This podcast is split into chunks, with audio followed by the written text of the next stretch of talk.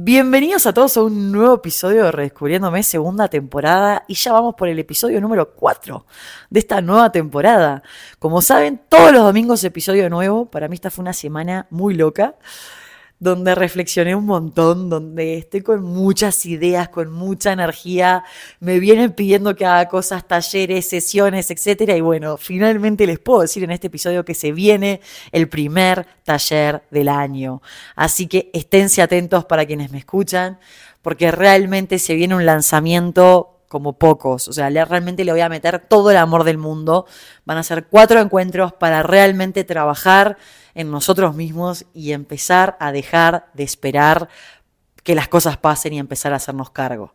Así que les doy la bienvenida a este episodio que se llama Deja de esperar. Deja de esperar la pareja ideal, deja de esperar el trabajo ideal y empezá a hacerte cargo vos de crear la vida que querés. Uh, sí, Chu, qué fácil es decir que hay que crear la vida que uno quiere, ¿no? Y qué difícil que es. Porque si yo pudiera visualizar esa pareja ideal, la elegiría, pero no, en el medio aparece cuanto pelotudo y pelotuda puede existir, ¿no?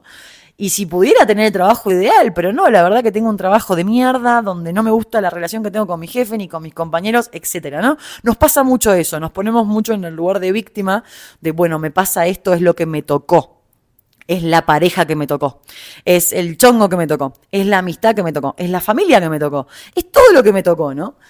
Y un concepto que yo muchas veces trabajé con mi terapeuta era el tema de la reparentización, ¿no? O sea, tratar de ser nuestros propios padres, es decir, bueno, si yo no tuve mamá o no tuve papá o las figuras estuvieron medias ausentes en mi vida, puedo tener dos opciones. Una, me quejo y me lamento por no haber tenido padre o madre o por haber tenido padres ausentes o violentos o lo que sea, o alcohólicos o drogadictos o lo que sea. O dos, digo, bueno, como no tuve esa figura paterna o materna o ninguno de los dos o lo que sea, me voy a empezar a paternar y a maternar yo. Voy a empezar a acompañarme en esos momentos de tensión, en esos momentos donde no sé cómo actuar, cómo me aconsejaría un padre o una madre, lo voy a hacer yo por ellos. Entonces me voy a reparentizar, voy a ser yo mi propia madre y mi propio padre. No es fácil, es un ejercicio súper difícil. Eh, yo no tengo mamá hace varios años, entonces muchas veces me hablo como si fuera mi propia madre. ¿Qué haría mi mamá en este caso? ¿Qué me diría mi mamá en este caso? ¿no? O si perdiste un amigo, o si perdiste a alguien que querés mucho, bueno, ¿qué me diría esta persona? ¿Cómo me aconsejaría? Eh, ¿Qué camino optaría? ¿Qué, expresaría en esta ocasión, ¿no? Entonces, lo que yo les puedo invitar es que al reparentizarnos, al, aconsejarnos y al guiarnos como si fuéramos nuestros propios padres, nuestras propias madres, nos empezamos a hacer cargo. El tema hoy en día es que muchos nos victimizamos. Es como, no, bueno, me tocó esta vida, me tocó este trabajo, me tocó vivir en este país, me tocó esta economía, me tocó esto, me tocó lo otro, ¿no? Y la realidad es que cuando vos dejás de vivir en la espera y te empezás a hacer cargo de tu vida, de las decisiones que tomás, de los países donde vivís, mi caso es muy claro. Yo vivía en Uruguay, un país súper chico, conservador, donde me casé, me divorcié, estuve unos años soltera y decidí irme. Irme porque no me estaba sintiendo cómoda ni a gusto en ese país. Me surge la oportunidad de irme a Argentina en el momento de mayor crisis, creo. Porque realmente Argentina es cíclica, todo lo que quieras, pero realmente me fui, creo que en el peor momento de Argentina a principios del 2022. Tuve todo el 2022 y todo el 2023. En el momento en que en el 2023 a mí me empezó a picar el bichito de que no era el país que quería estar, que no era la economía, el contexto, la gente, la sociedad, etcétera, etcétera, etcétera, que no me estaba resonando en mí, tomé la decisión de irme. Yo tenía dos caminos, me quedaba en Argentina un tiempo más, haciendo la plancha, como quien dice, o realmente salía de esa zona de confort, me hacía cargo, dejaba de esperar que las cosas cambiaran en Argentina y me hacía cargo del camino que quería seguir. Por consiguiente, me vine para México. Ahora, estando en México, estando un poco más establecida, todavía no llego a los dos meses, pero en breve van a ser dos meses que estoy acá, me decido hacer mi propio taller. Digo, bueno, es un momento donde mucha gente me está contactando para sesiones personalizadas, mi agenda explota, ¿qué puedo hacer? voy a hacer algo especializado, específico, para este público de gente que me escucha, que me acompaña, que me apoya y que realmente siempre está ahí y que mi opinión y mis reflexiones y mi forma de ver la vida le suma. Y acá estoy. Entonces yo me hago cargo de la vida que quiero hacer, me hago cargo de ir a terapia, me hago cargo de estudiar coaching o de, o de ir a un coach o de lo que sea. Me hago cargo de saber expresarme. Me hago cargo de sanar mi pasado. Me muestro vulnerable. Porque así como hoy estoy con esta energía grabando el podcast, capaz hay otro domingo que no tengo la misma energía. Y que no tengo las mismas ganas de decirles las cosas como la tengo hoy. Hoy estoy muy bien parada, estoy muy bien plantada, estoy muy contenta de estar en México.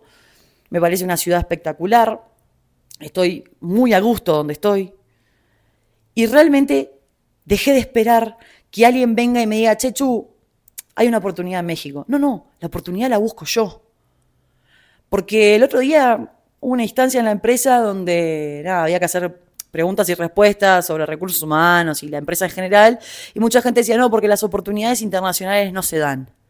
¿Ustedes se piensan que a mí alguien vino en la empresa y me dijo, Chechu, hay un puesto en México? A mí nadie me vino a buscar. Yo entré como una campeona al portal de la empresa, vi posiciones internacionales, vi que había posiciones en todo el mundo y me las jugué. Porque gente sabe lo que tienen que interiorizar y yo creo que todos tenemos que interiorizar. El no está asegurado. ¿Cuántas cosas dejamos de hacer por miedo a que nos digan que no? Si el no ya está, el no es de base. Lo que pasa que algo que yo siempre digo y que voy a fomentar y le voy a recontra comer cabeza, que hay que interiorizar el rechazo. Porque si nosotros no estamos dispuestos a que nos digan que no, a que nos digan no, no es por ahí, no te vamos a elegir, no quiero ser tu novio, no quiero ser, o sea, hasta que no empezamos a interiorizar que la posibilidad del no va a estar, no vamos a poder vivir. Entonces yo lo que quiero con este episodio es que interioricemos que hay que dejar de esperar que las cosas pasen y hay que hacerse cargo. Dejemos de vivir en tránsito. ¿Vieron en los aviones? Yo ya lo he hablado de esto. Los aviones, cuando hacemos escala, estamos en tránsito, estamos como en una nube ahí, como que no estamos ni en un país ni en otro porque no podés salir. Yo no quiero estar en tránsito. Yo quiero estar haciéndome cargo de mi vida. Quiero estar clara. Quiero hacerme cargo de absolutamente todas las decisiones que tomo y que realmente confíe en mi proceso. No, bueno, porque voy a esperar que alguna amiga mía pueda viajar para coordinar un viaje. Viaja solo. Te aseguro que el primer viaje te va a dar miedo, pero una vez que te animes a viajar solo y te recomiendo capaz hacer un viaje corto para arrancar, después ya no te va a dar miedo. Vas a agarrar confianza y te lo puedo asegurar acá, que viajar solo es lo mejor que te puede pasar. Y más estás acostumbrado a viajar con gente, que siempre hay discusiones, que no te pones de acuerdo, que vamos acá, que vamos allá, está, capaz justo tenés, coincidís con un grupo de gente que todo fluye perfecto. Pero por lo general los viajes son un momento de tensión. ¿Por qué? Porque salís de la zona de confort, porque tal vez hablan otro idioma, porque tal vez escriben diferente, tienen otras palabras, no sé si te vas a Asia, Japón, China, donde sea. Escriben diferente. Y eso conlleva mayor estrés. Entonces, si vos realmente tenés un grupo de gente que te sentís cómodo y que realmente podés viajar, buenísimo. Si no, te puedo decir que viajes solo. No, porque tenía ganas de ir a almorzar, pero me lo cancelaron, anda solo. No, porque había coordinado un desayuno, una cena. Bueno, ¿no querés ir solo? Andá y hacé takeaway, llévatelo a tu casa y regálate una cena para vos. Yo lo hago mucho eso. La verdad que a mí me encanta hacer cosas solo, pero me encanta, ¿eh? me fascina. Tengo mi, agenda está, siempre les digo, planificada con actividades como dormir siesta, leer un libro, grabar el podcast, salir, a pasear a Mora, llamar amigas. O sea, yo tengo como bastante diagramada mi semana, pero a veces me da pereza sentarme a cenar sola en un lugar. Entonces voy hasta ahí y digo, pa, hoy tengo muchas ganas de comer una pizza. Bueno, voy a ir a comprarme una pizza, me la voy a llevar a casa, me voy a tomar una cerveza, me voy a servir una copita de vino, lo que sea, y me autorregalo ese momento para mí. Y si tengo ganas de salir, voy, voy al bar y estoy ahí. Pero por lo general prefiero regalarme esos momentos en mi casa porque me da un poco más de pereza estar en los lugares sola. Pero es algo personal. Pero lo hago, me regalo esos momentos para mí. Y de hecho, yo a veces digo, pa, qué bicho que soy, ¿no? Porque cuando estoy demasiado tiempo con mucha gente, como que más que nunca necesito llegar a mi casa y estar tranquila, ¿no? Es como que me drena la energía estar intercambiando con tanta gente. Entonces, me encanta llegar a ese punto donde dejo de esperar por alguien y me hago cargo de mi tiempo y realmente decido hacer los planes por mí misma. Yo no recuerdo si ya les conté en otro episodio, pero el año pasado yo estaba en Buenos Aires y tenía muchas ganas de ir a ver la película Barbie. No la había visto, se estaba comentando un montón y dije, no tengo con quién ir. Yo en Argentina la verdad que no tenía demasiados amigos y me había hecho un par de amigos hombres y no les iba a decir para ir a ver Barbie. Literal, ¿eh? Creo que me hice cuatro amigos en Argentina, en Buenos Aires, los cuatro eran hombres. No les iba a decir para ir a ver Barbie. Y la verdad que me mandé sola. Y fue la primera vez en mi vida que fui al cine sola. Y les puedo decir que fue un programón. Me encantó. Y si el día de mañana quiero ir a un concierto y no tengo con quién ir, y si el día de mañana quiero ir a un partido, en un estadio, lo que sea, voy a hacerlo. Porque cuando rompes la barrera del dejar de esperar por alguien más para hacerlo, te das cuenta que no dependes de nadie y que empezás a hacerte cargo de tu vida y no necesitas el permiso de nadie para hacer las cosas. Y ahí te das cuenta que esa es la definición de libertad. Sos libre. Y cuando empezás a abrazar esa libertad y la empezás a disfrutar, créeme que es un camino de ida. Porque eso es tu prioridad, porque eso es tu mejor refugio, porque eso es tu lugar de paz. Entonces, en vez de someterte a una compañía que tal vez te genera estrés, te genera ansiedad, lo haces con vos mismo. Porque cuando vos sos tu mejor refugio, créeme que no hay ninguna otra persona en el mundo que va a poder estar con vos y sacarte esa paz que tanto generaste, que tanto te costó llegar a estar ahí.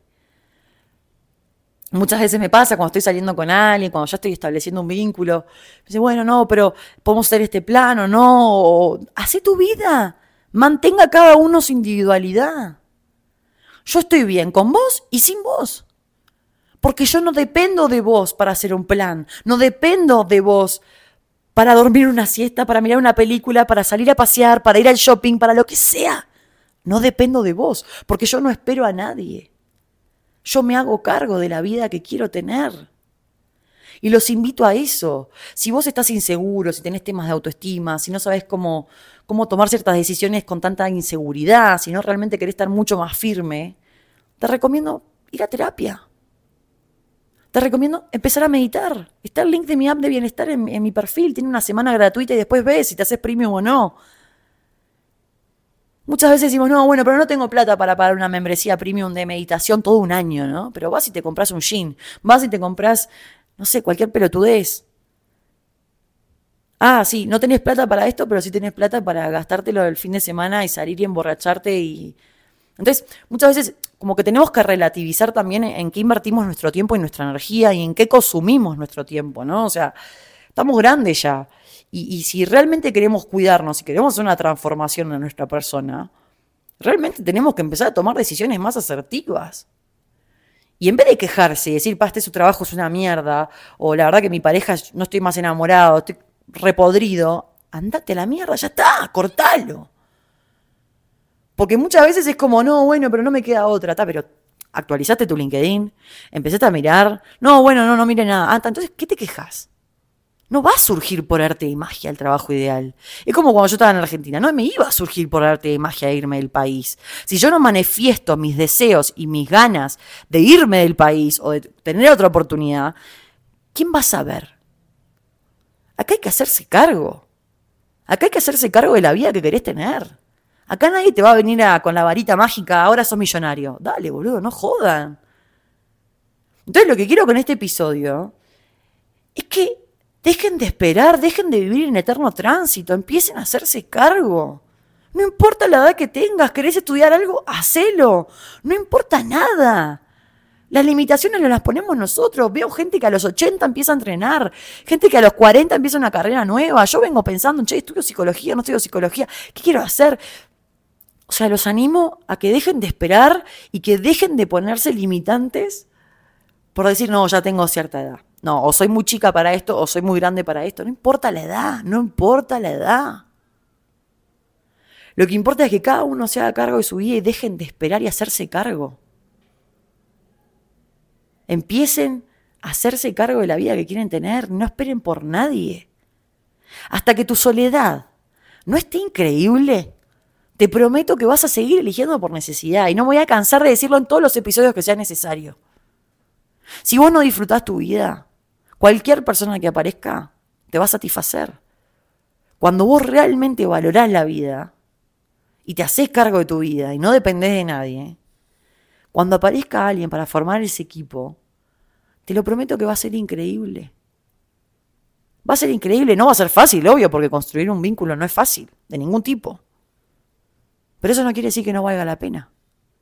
Porque cuando vos estás consciente de quién sos, de lo que querés, de tus límites, de tus negociables, de tu no negociable, de, de, que no esperás por nadie, haces lo que se te canta, porque vos sos dueño de tu vida, generás vínculos mucho más sanos, mucho más genuinos, mucho más sólidos, mucho más divertidos. Así que lo que te puedo decir para culminar este episodio es que dejes de esperar y que te empieces a dar cargo. Sana tu pasado, aprende a expresarte, comunícate bien, sé directo y tener una vida lo más auténtica posible. Te mando un beso gigante, nos vemos en el próximo episodio de Redescubriéndome. Chau, chau.